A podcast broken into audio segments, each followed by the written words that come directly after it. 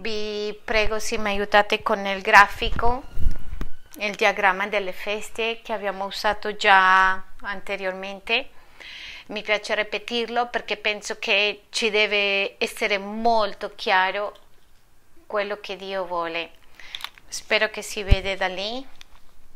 Magari se spegniamo queste luci, sto spiegando un pochettino delle luci. Soltanto queste di qua. E guardiamo bene. È un sistema nuovo e per quello... Ecco qua. Si vede meglio? Sì, spero di sì. Cerchiamo così e poi vedremo che si può fare. Bene, iniziamo con la Pasqua, ricordiamo Dio c'ha sette eventi importanti, ripetete con me, sette eventi importanti. Bene, questi sette eventi vuole che lo ricordiamo e festeggiamo ogni anno. Il primo evento si chiama la Pasqua e si riferisce, è stato un compimento con la morte del nostro Signore Gesù Cristo. È stato l'agnello immolato, è molto importante che tu lo sappia. Il secondo evento si chiama Pane senza lievito, è il giorno in cui il Signore ha tolto il potere al peccato. Ha tolto il potere al peccato questo significa questo giorno e questo festeggiamo questo giorno e se tu vuoi approfondire questo tema più avanti vedremo accuratamente. Poi la festa delle primizie. La festa delle, prim- delle primizie è il giorno della resurrezione esattamente quando il Signore ha risuscitato e questo ci fa vedere che la morte non c'ha più potere sul credente e vuol dire che un giorno noi risusciteremo quando il Signore ce lo dice. La quarta festa è la festa di Pentecoste e l'arrivo dello Spirito Santo su, su noi e per questo è la costituzione della Chiesa.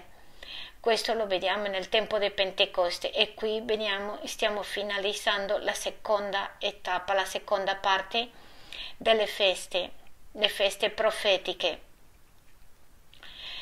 e sono tre feste importanti, vorrei che sia molto chiaro. Le prime feste sono storiche e c'è bisogno che tu li abbia registrate nel tuo telefono, nel calendario del tuo telefono, registrate in un foglio di carta, ma soprattutto che le registrate dentro del tuo cuore. Perché? Perché sono le tre feste che ci aspettano e che ti daranno un pronto velocemente, presto, vedremo, aspettiamo, anneliamo, anneliamo questo perché la Chiesa ha aspettato tanti anni questi tempi e perché non lo sapevano la maggioranza da un tempo, dall'anno 200-300, da qua la Chiesa è stata cambiando tutte le cose che Dio le ha dato alla Chiesa primitiva e parte di questo erano queste feste. Poi vediamo che Paolo lo sapeva, lo festeggiava, l'ha festeggiato il Signore Gesù Cristo. Tu ascolterai in tanti versi della Bibbia che dice nella grande festa ha parlato il Signore Gesù Cristo, quelli che hanno sete, venite e bevete di me. Lui si riferiva a queste feste specificamente, alle ultime feste. Penso che parlava di questo, era un giorno come oggi, per questo queste feste sono molto importanti. Comunque, cosa prendiamo di queste feste, questi tre eventi che succederanno, quelli che stiamo aspettando? E stiamo aspettando un ordine che ci buttiamo, che ci usiamo a dire che osiamo dire che audace, è molto audace da parte nostra quali sono questi tre eventi il giorno, la festa delle trombe, quando la Chiesa sarà rapita. Diamo un applauso al Signore che sarà bellissimo. Questo è il momento in cui tu e io aspettiamo con tanta ansia che succeda. Perché? Perché in questo momento saremo trasformati e vedremo per la prima volta faccia a faccia. La seconda festa è il giorno, la sesta festa la 5 è festa del pentimento, il 6 è il giorno quando il Signore ritorna alla terra. Ricorda come l'angelo ha detto quando l'hanno visto salire, così lo vedranno tornare e metterà i suoi piedi su Gerusalemme e inizierà il nuovo regno mondiale, il nuovo regno universale del Signore Gesù Cristo. E qui inizieremo noi, ma Da questo momento arriva la festa dei tabernacoli e questa festa dei tabernacoli sta iniziando, ha iniziato venerdì scorso, il Signore indica, fa vedere che questa festa dovremo festeggiare durante sette giorni e dovrebbero essere in campane.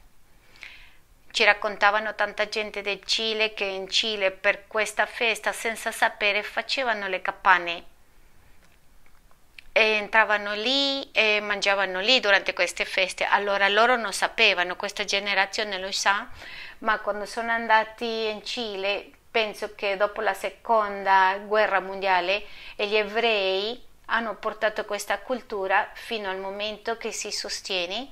Noi apriamo una grande cupa fuori e vogliamo che questa cupa sia la celebrazione nostra e che noi siamo il Tempio del Signore. A cosa si riferisce questo giorno dei tabernacoli, la festa che siamo oggi? C'ha tanti significati. Si chiama la festa delle nazioni, la festa della gioia, la festa delle, della ricollezione, la festa della luce, c'è tanti significati, ma per noi c'è un significato così speciale che ci aiutano a continuare il camminare con Cristo. Usualmente se non saremmo in questa crisi di pandemia e dobbiamo mantenere le distanze, dentro della chiesa, potevamo fare il tabernacolo qui nel centro e tu ricorderai, saremmo tutti intorno, è prezioso, questo è un momento dei speciali, proprio speciali di queste feste.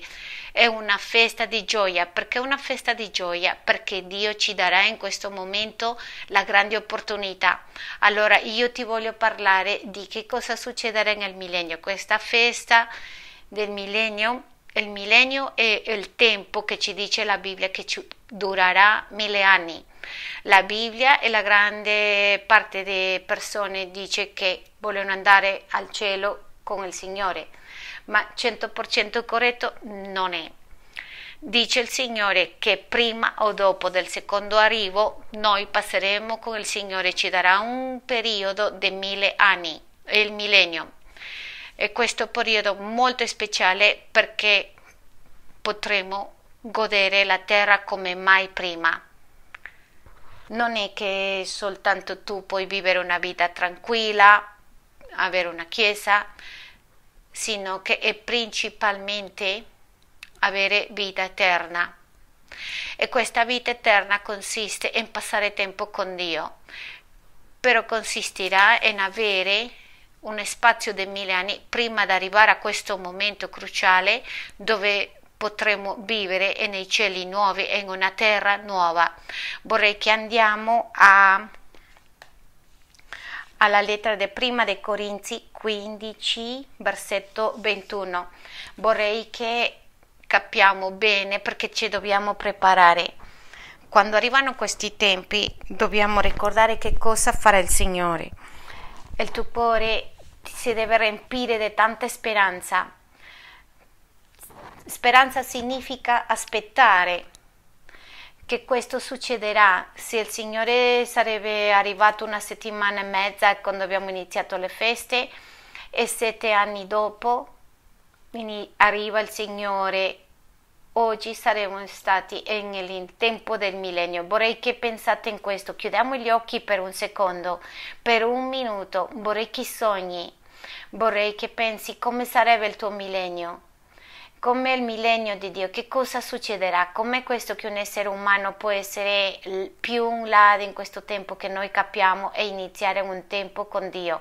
Apriamo gli occhi, riempiti di gioia perché io ti aiuterò a pitturare, a questa fotografia. Allora, il primo punto lo troviamo in prima lettera dei Corinzi 15:21. Infatti, poiché per mezzo di un uomo è venuta la morte, così anche per mezzo dell'uomo è venuta la risurrezione dei morti.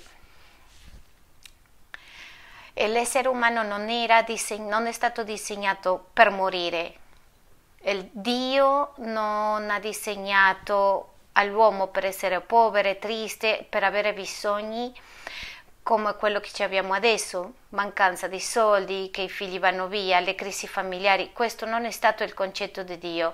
Quando Dio ha fatto il giardino dell'Eden, non è stato ospedale, non c'era una banca, non c'erano avvocati, sì? No, voglio dire che cos'altro era. non c'erano certe cose di cui apparentemente avevamo bisogno oggi. Adesso abbiamo i dottori, gli avvocati, è una grazia di Dio per riuscire a vivere oggi, perché il peccato ha consumato tutte le nostre vite, perché abbiamo peccato e siamo stati staccati di Dio e come siamo stati staccati di Dio le nostre vite sono ingovernabili.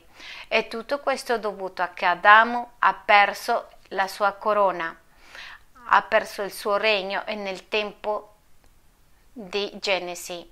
Perciò la parola di Dio ci dice che dovuto a che lui ha perso questo momento, noi che siamo figli di Adamo o nipoti che arriviamo dalla famiglia adamico, dei re adamici, abbiamo ricevuto varie conseguenze, come il peccato, abbiamo ricevuto altre conseguenze come il fatto di non riuscire a goderci la vita.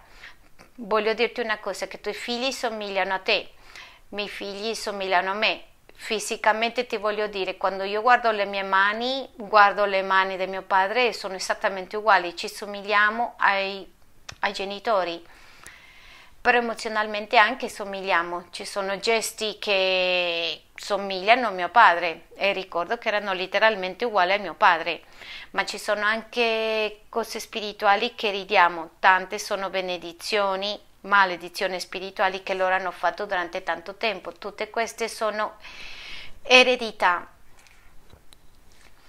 Allora, una delle cose che noi abbiamo eredato sono la separazione, il peccato, la morte, per quello che tu fai male, però quando lui ci ha fatto Dio ci ha fatto, non c'era rabbia, non c'era invidia, non c'era desiderio di fare male a nessuno, non c'era desiderio di ammazzare infideli.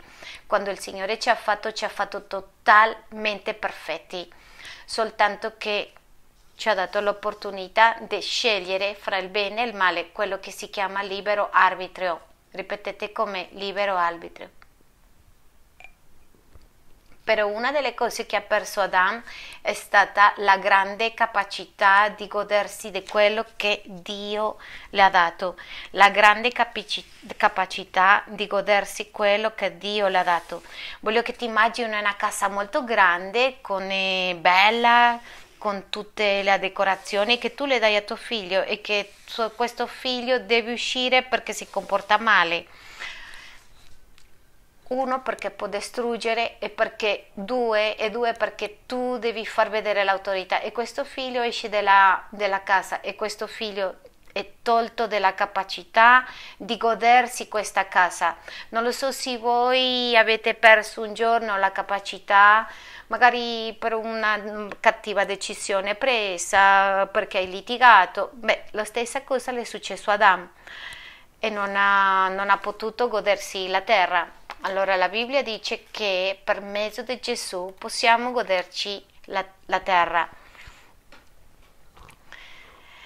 Che se moriamo in Adam per mezzo di Gesù possiamo vivere, però vuol dire che sì, perché Adamo abbiamo perso la capacità di goderci la terra e in Gesù Cristo possiamo goderci la terra. Possiamo dare un applauso grande, grande a Dio oggi allora io credo nel profondo del mio cuore che uno dei desideri per quelli che Dio vuole un millennio è perché vuole che noi ci godiamo quello che Adamo e Eva hanno perso.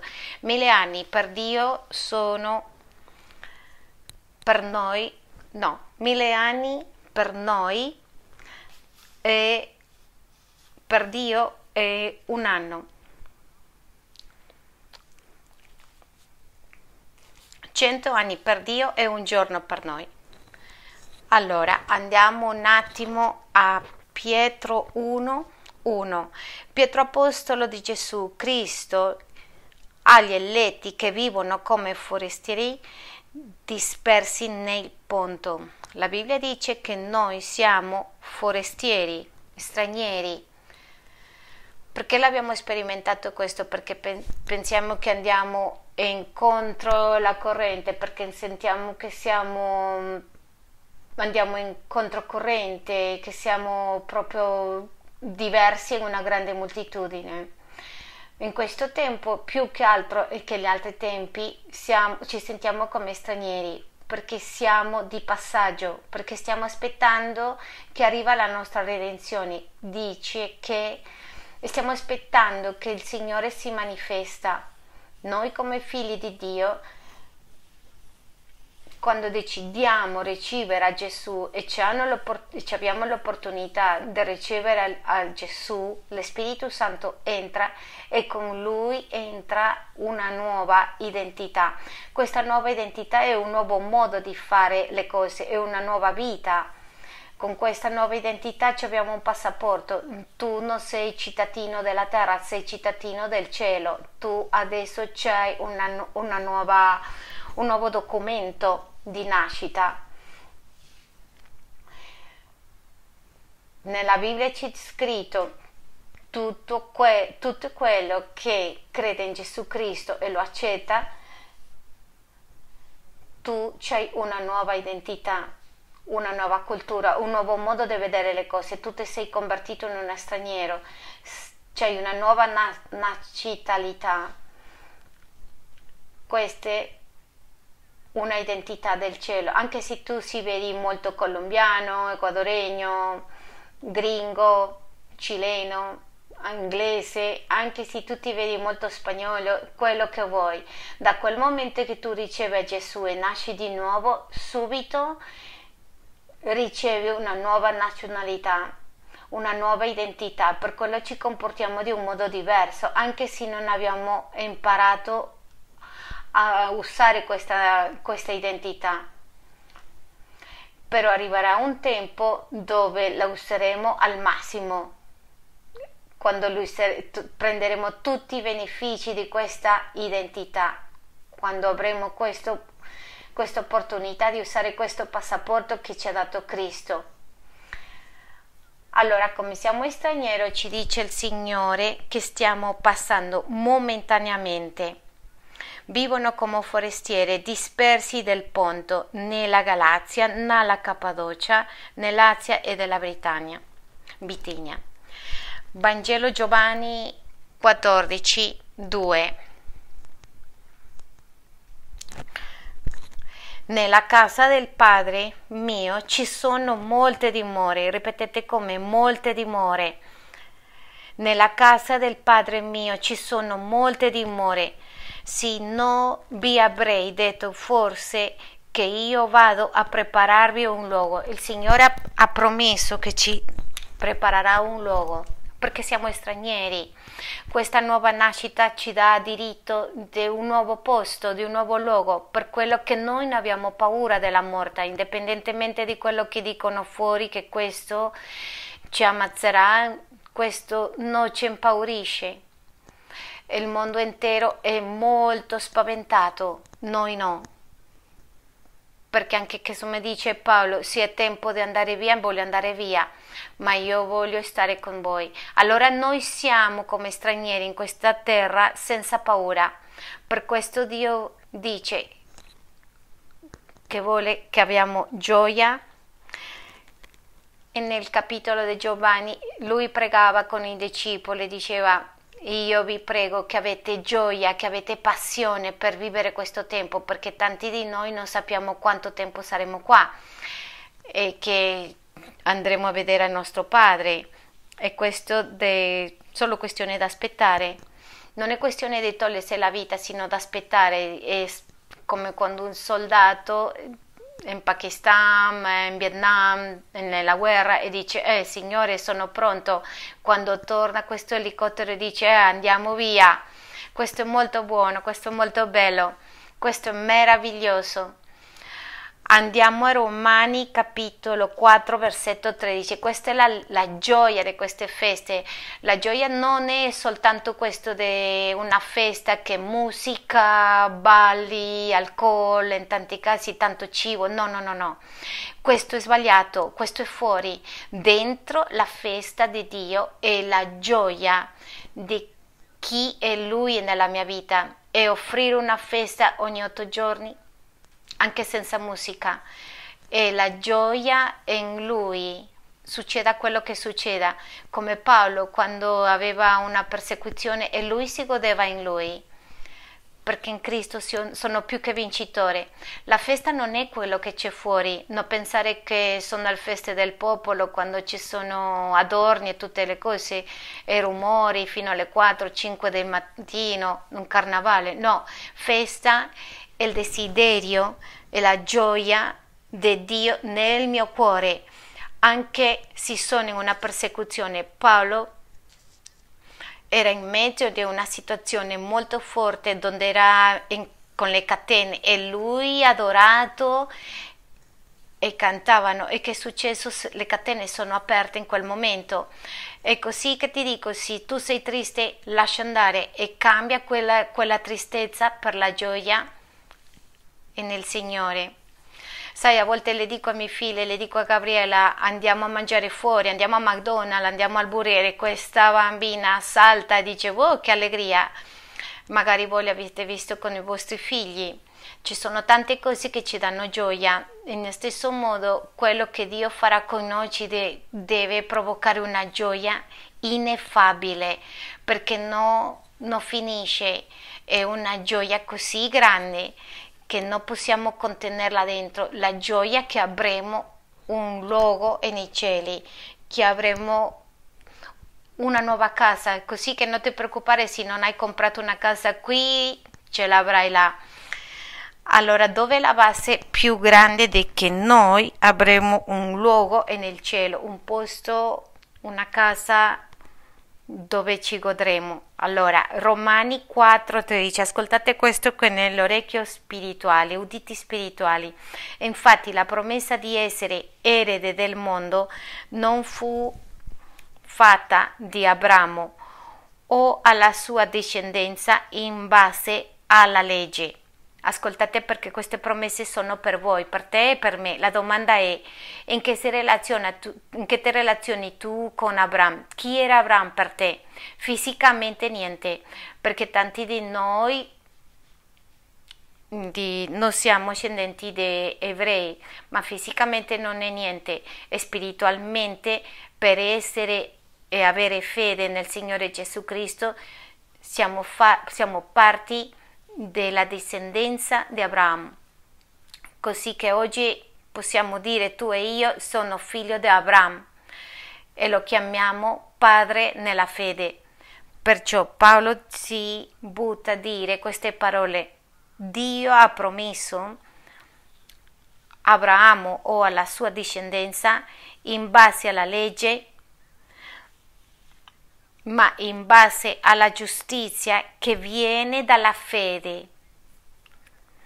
Andiamo a leggere tutti insieme, ma in base alla giustizia che viene dalla fede. Noi riceveremo il mondo come eredità. Questa è la promessa per i figli di Dio. Ma pastore, io non ho fatto niente, tu non devi fare niente, semplicemente credere e fidarti e nel Signore Gesù Cristo. Di questo si tratta la salvezza. Per questo è così grande quello che sta facendo. Allora ascoltate, questa giustizia non è stata condizionata, non è condizionata.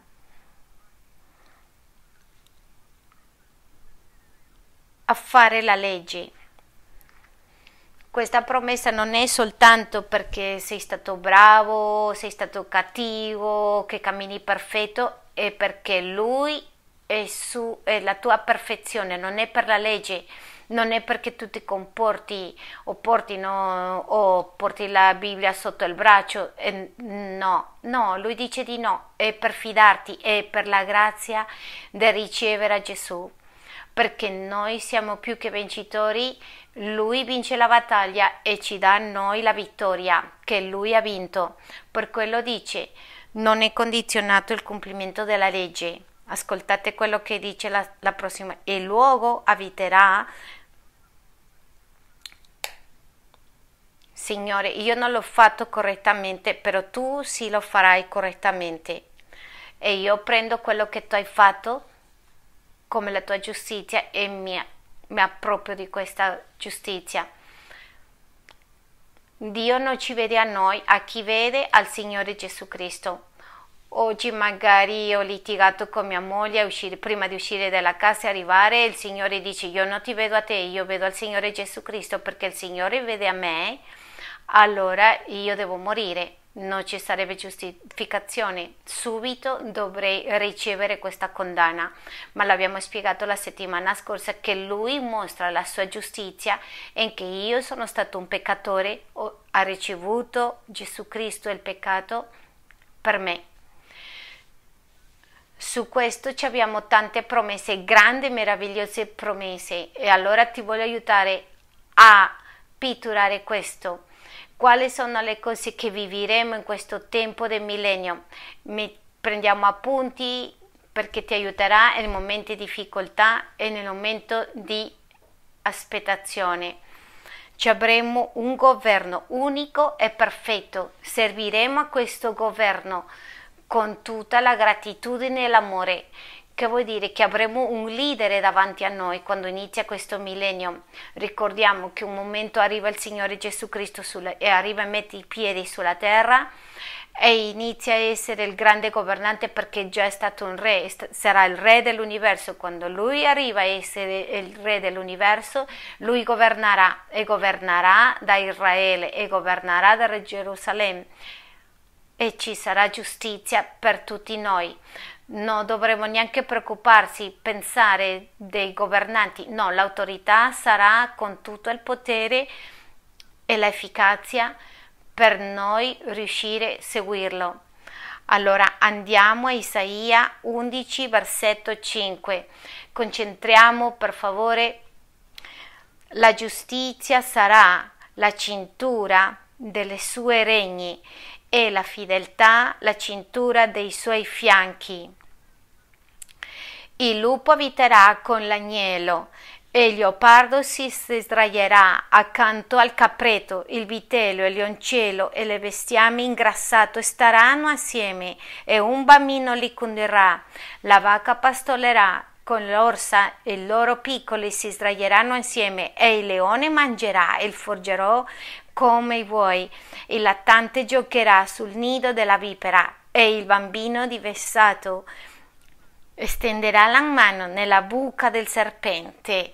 Non gli farà nel male né danno il suo mio monte santo, poiché la conoscerà, la conoscenza del Signore riempirà la terra come le acque coprono il fondo del mare.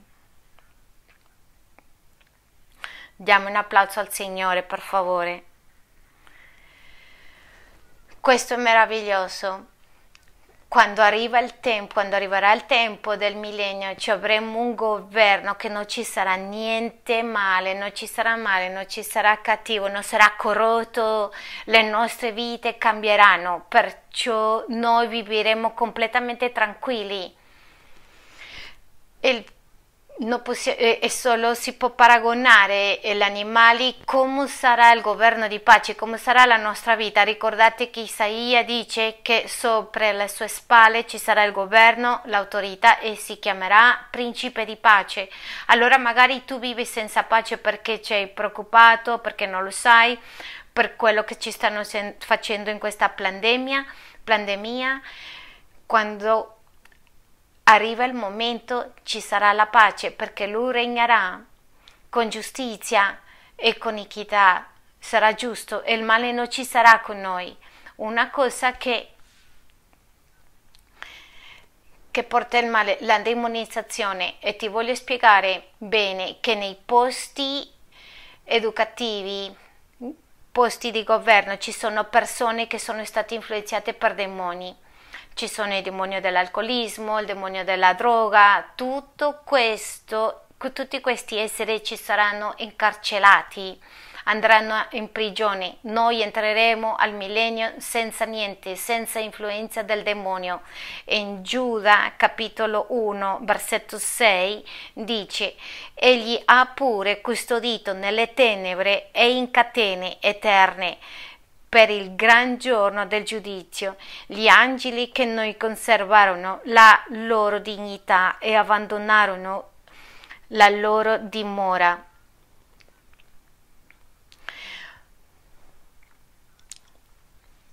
Tutto questo inizierà nei tempi di millennio dei tabernacolo, tutto questo che fa lo spirito di pornografia che sta sui ragazzi che non riesce a lasciare sapendo che è incorretto, questo non succederà più nel millennium e l'uomo riuscirà a correggersi. Non ci sarà questo spirito della sensualità, questo desiderio di dire bugie, di rubare. Non ci sarà più ti voglio dire che tu potrai riposare. Se tu sei un figlio di Dio, magari c'è una battaglia dentro. Perché? Perché lo Spirito Santo ti sta dicendo non è corretto quello che stai facendo, ma quando arriva questo giorno non ci sarà bisogno di questa battaglia. Sarai fuori. Magari tanti non fanno neanche la battaglia, ma ta- i figli di Dio sì che c'hanno una battaglia chi dici non ce la faccio con questa battaglia, il Signore ti dice per questi giorni ci sarà vittoria e pace perché avremo il Re del cielo, il Signore Gesù Cristo nel regno sopra di noi. Diamo un applauso, dobbiamo riempire questa casa di, di loda la seconda cosa che succederà è che è molto importante capire che i nostri corpi saranno trasformati e i nostri corpi saranno trasformati. La prima dei Corinzi, capitolo 15, versetto 35 dice: Ma qualche, qualcuno dirà: come risuscitano i morti e con, con quale corpo ritornano?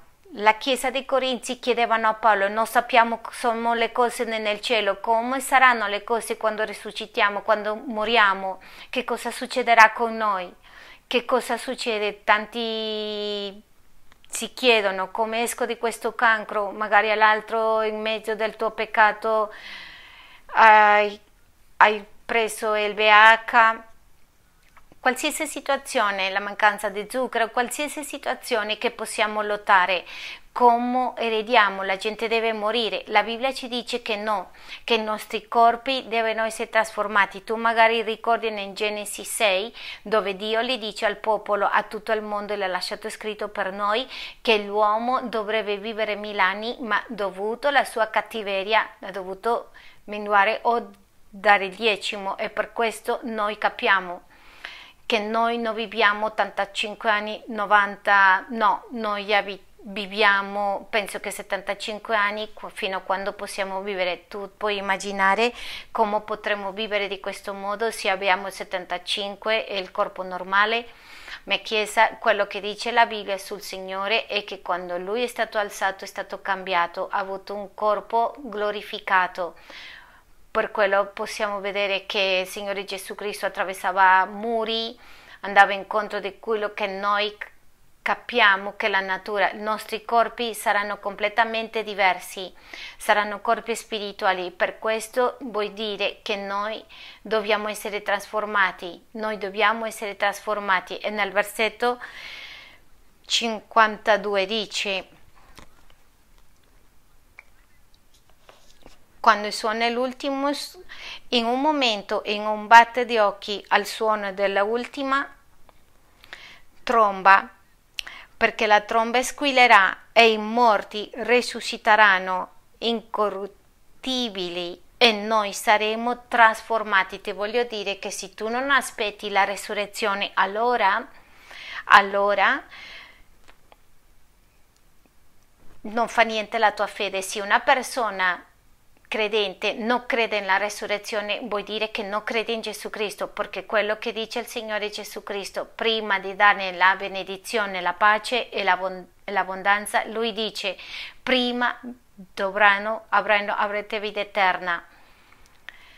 Quello che ti succede oggi non è quello che succederà domani ma quella cosa più importante in noi è la vita eterna. La vita eterna è la cosa più importante, per quello tante persone si confondono con Dio e pensano che Dio se un giorno non riceve una benedizione economica pensate che Dio non è buono, che è cattivo. Se non avete pace pensate che Dio non è buono e si confondono.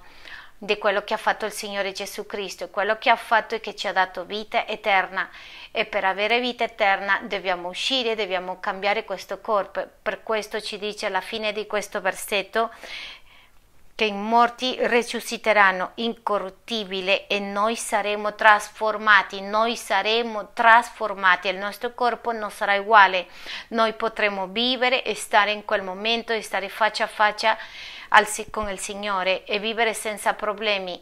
Tu ti chiederai dove sono andati questi credenti che sono morti in questo momento. Noi torneremo a vederli.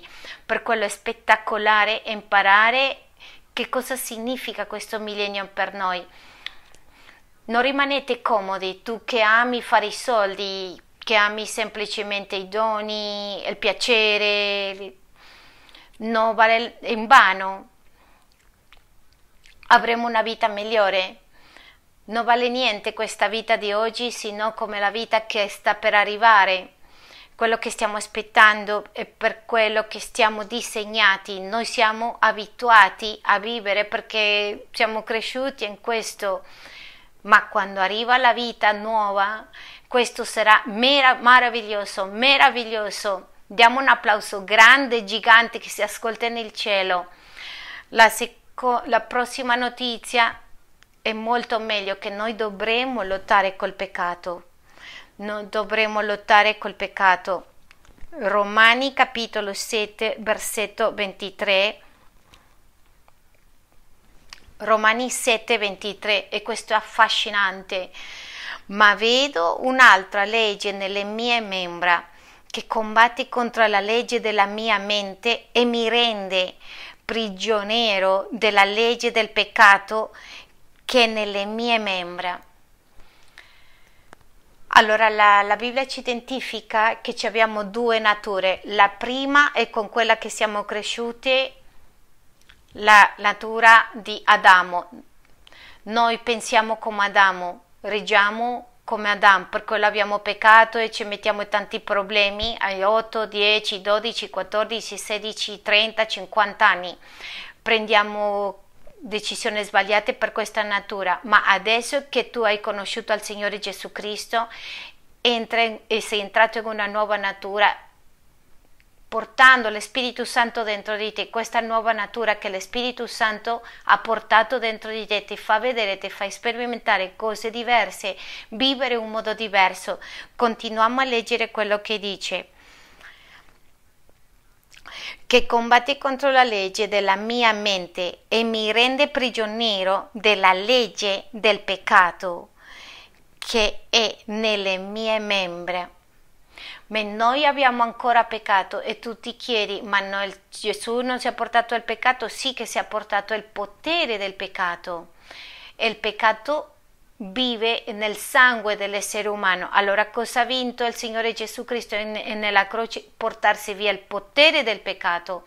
Allora prima tu andavi a rubare, adesso pensi e dici mm, non devo rubare e cap- sei capace di fermarti di rubare, ma una persona che non ha Gesù Cristo non è capace di smettere. Noi siamo capaci di smettere di peccare perché attraverso conoscere Gesù il potere del peccato è tolto di noi in questa festa dei pani senza lievito, allora noi siamo liberi per iniziare a cambiare la nostra vita. Questo che dice la natura nuova, questo potere, questo peccato c'è ancora dentro di te per quello che abbiamo una lotta così, una battaglia dentro di, ne, di me. Mi dice, pastore, io le ho detto che mi tolga questa attitudine cattiva in mezzo di me io voglio fare qualcosa, ma questa natura che lotta contro la natura di Dio non me lo permette. Questo non vuol dire che tu non sei salvo, questo vuol dire che tu ancora c'è il peccato che vive nella tua sangue, nel tuo sangue e Dio lo sa. E Dio ti dice: Non ti preoccupare. E il versetto 24 dice: Ma infelice ma infelice, chi mi libererà da questo corpo di morte? Guardate che domande, che, che domanda, come farò per togliermi questo peccato, come faccio per finire questa lotta, questa battaglia? La domanda che si fanno tutti i giovani, che facciamo noi fino a quando non capiamo la opera dello Spirito Santo. Come faccio io per finire questa situazione che c'è nella mia vita? Beh, e la chiave c'è nel 25. Grazie siano rese a Dio per mezzo di Gesù Cristo nostro Signore. Così dunque io con la mente servo la legge di Dio, ma con la carne la legge del peccato. Cosa vuol dire questo? Che io vivo con una lotta intensa con il peccato, perché il peccato vive nel sangue e il peccato sta nei nostri membri. Il peccato è nella carne fisica, è nel mio sangue, per quello io posso amare a Dio con la mia mente, ma il mio peccato mi fa un gioco proprio.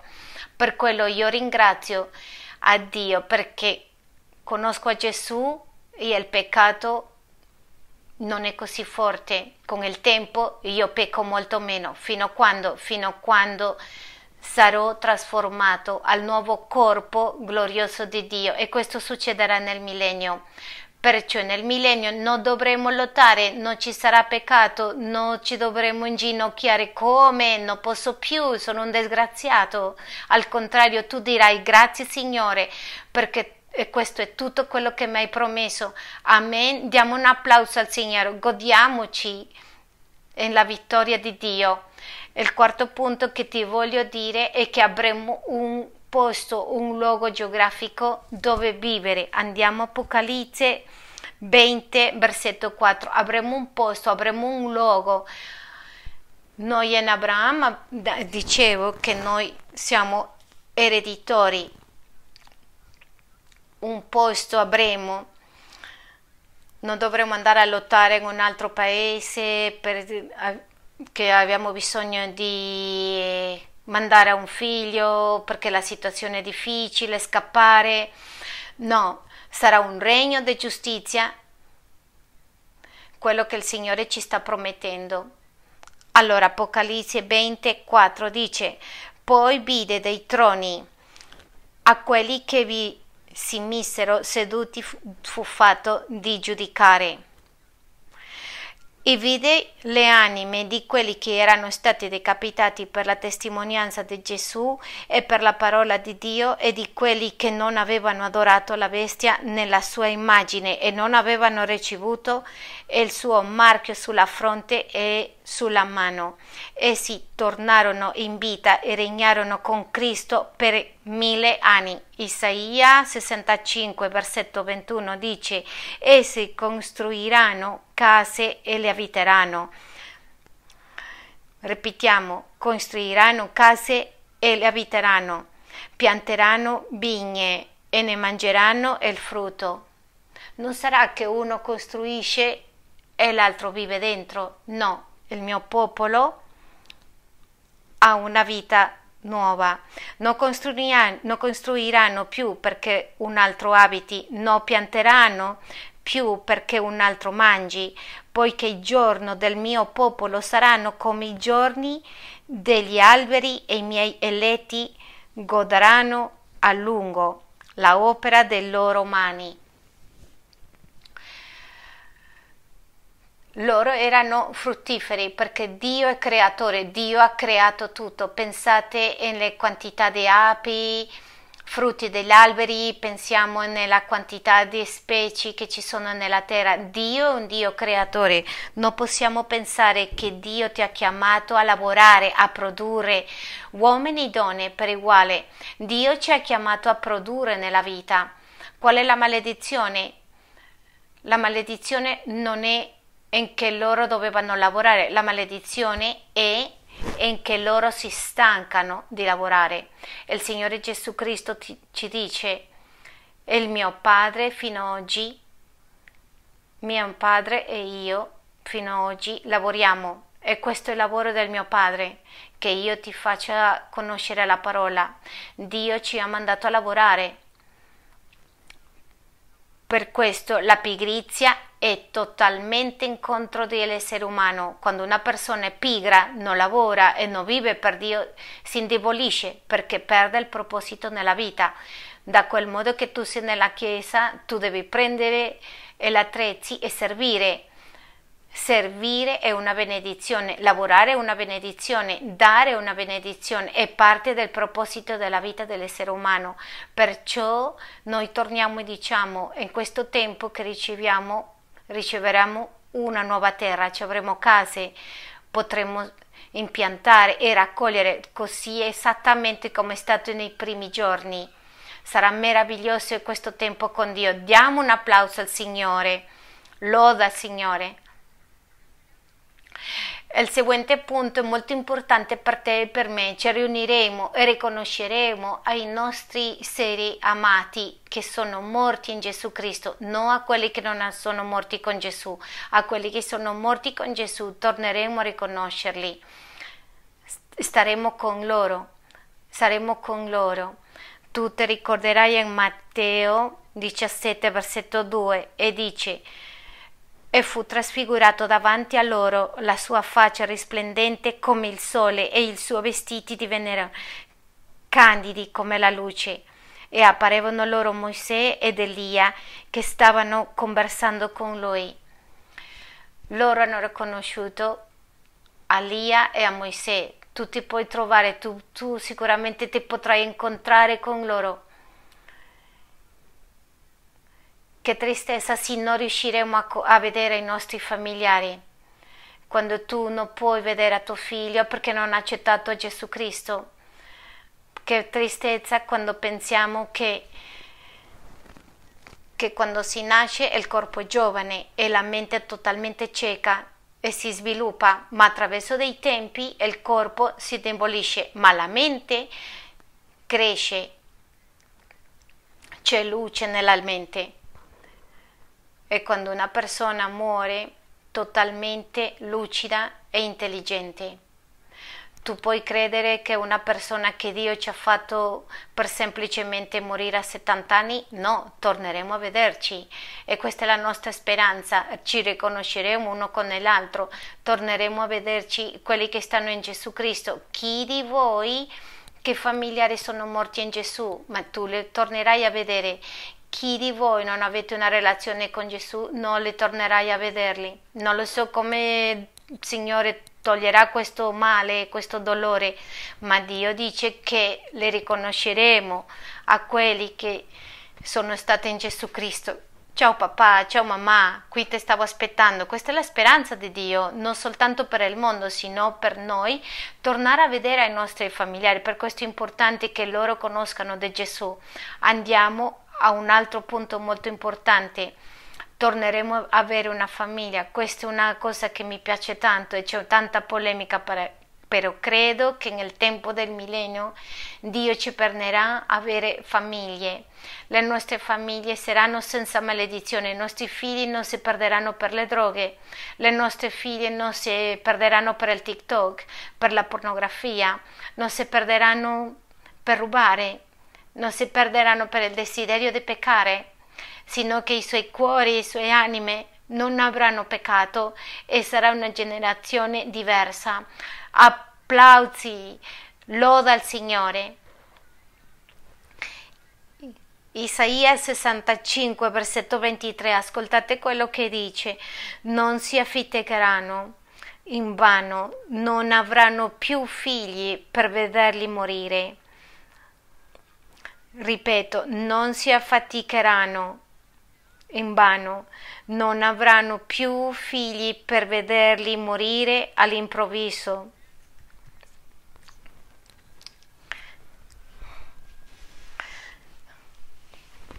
Noi lottiamo contro il peccato e ci affatichiamo. Allora cosa ci dice il Signore? Per questo tempo del millennio non dovrete lavorare in vano, non avranno più figli per vederli morire all'improvviso, poiché saranno la discendenza dei benedetti del Signore e i loro rapoli staranno con essi. Perché? Perché sono un popolo benedetto, separato per Dio. Torneremo a vedere le nostre famiglie e sperimenteremo che cos'è avere una famiglia lontano dal peccato e i tuoi figli saranno benedetti. Diamo un applauso, loda al Signore. Padri e madri che adesso siete frustrati perché non sono uscite bene le cose, padri pensate che non sapete che cosa sta succedendo, genitori che avete bambini piccoli, però quando arrivano a 14-13 anni vedrete che non è quello che aspettavate.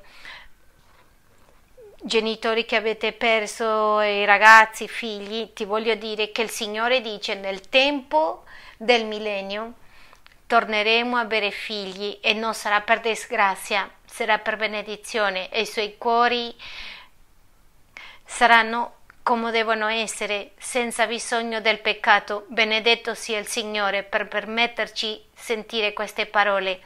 Allora ti porto al settimo punto e lo troviamo in Apocalisse 21, versetto 3, e che per bene potremo vivere abbondantemente, non avremo dolore.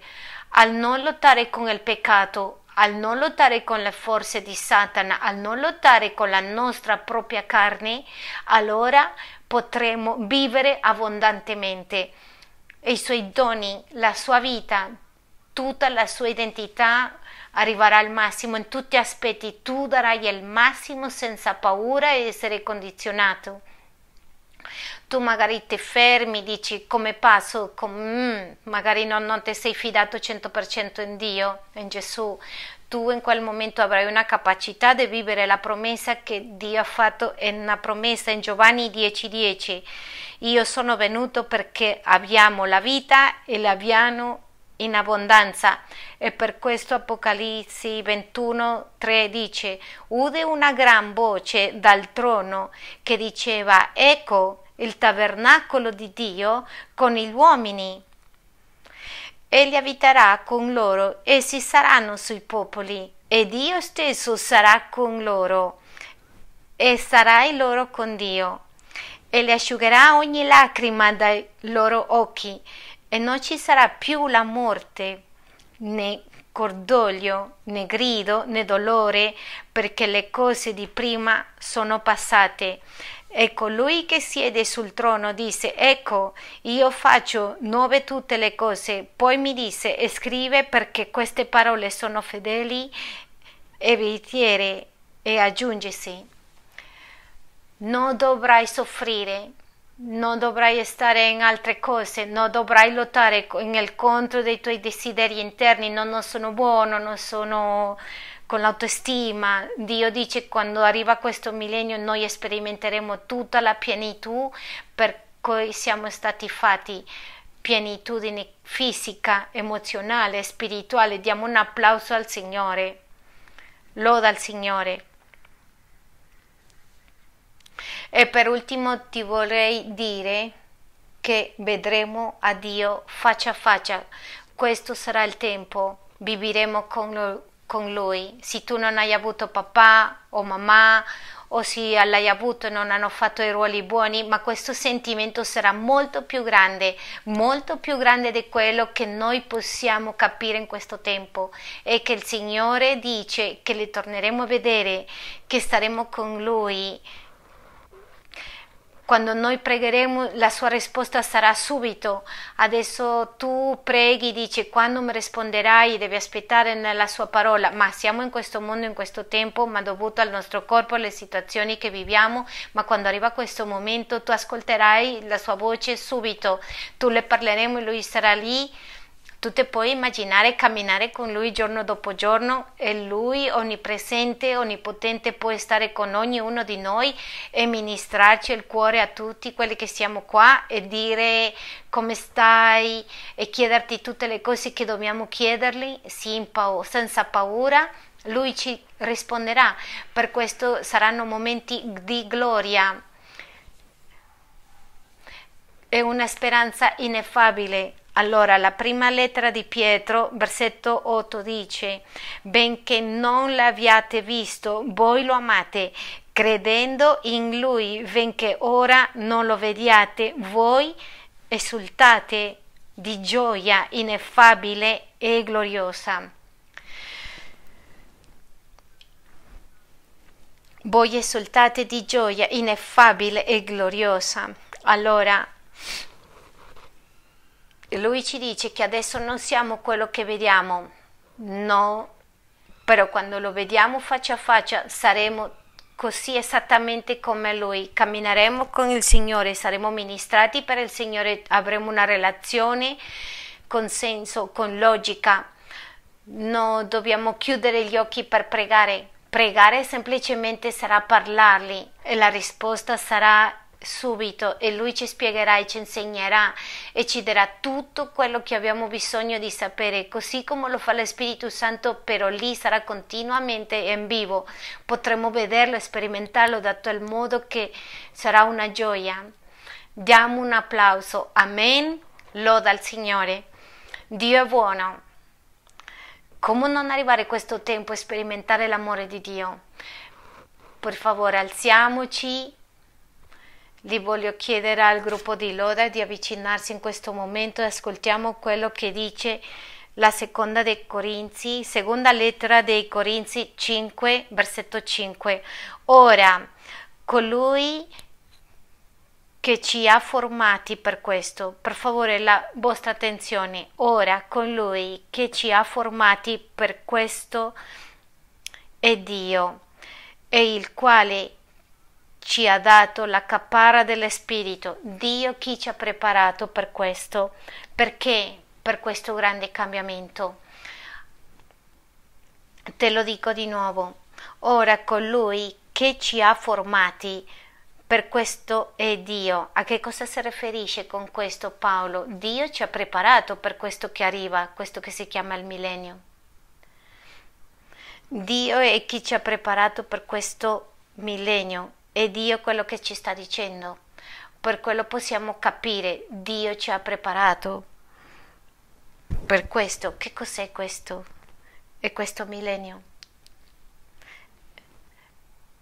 È questo tempo di stare con il Signore, di tornare a vederlo. E tutta questa la preparazione, la preparazione per quando stiamo con Lui. Devi perdonarlo questa è la preparazione per quando stiamo con Lui. Devi ubbidirlo? Questa è la preparazione che lui sta facendo per quando stiamo con lui.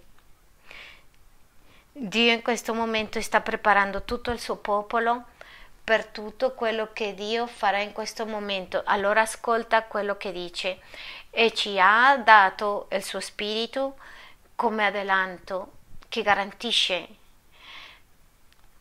Ripetete con me, come un anticipo che garantisce che cos'è un anticipo? Che cos'è una garanzia? Un deposito? Il Signore dice, io le ho dato lo Spirito Santo come un deposito nelle vostre vite.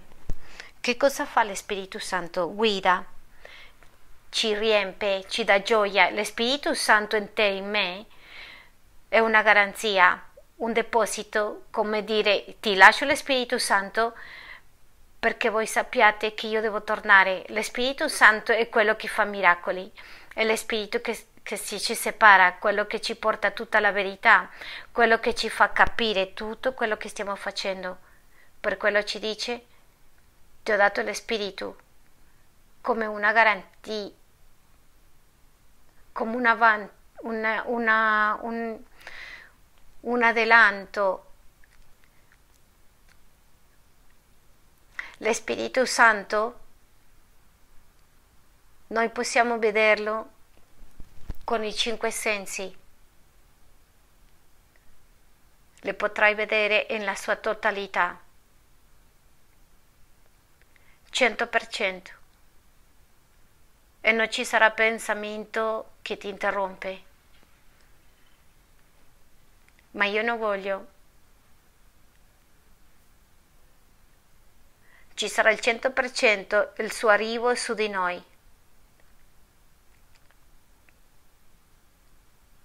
Per questo vi ho preparato, per questo vi ho insegnato. E nella prima dei Corinzi 15, 58 dice canteremo che un giorno, un giorno con Lui, che mille lontani da Lui.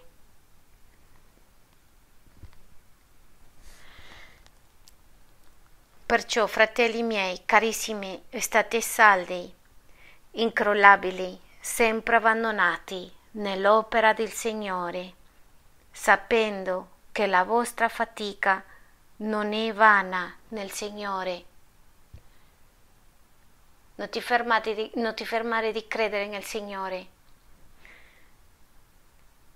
Firme e costante, sempre ancora di più. La opera del Signore non è la Chiesa. La opera del Signore è la tua vita, la tua famiglia. La opera del Signore è il tuo camminare con Lui ogni giorno. Continua a lavorare. Togli la morbosità. Togli la bugia. Togli l'invidia. Continua a lavorare e nel Signore. Per che, perché ci dice questo? Perché tu sai che non è in vano. La vostra fatica non è vana nel Signore. Non è vano che tu ti inginocchi.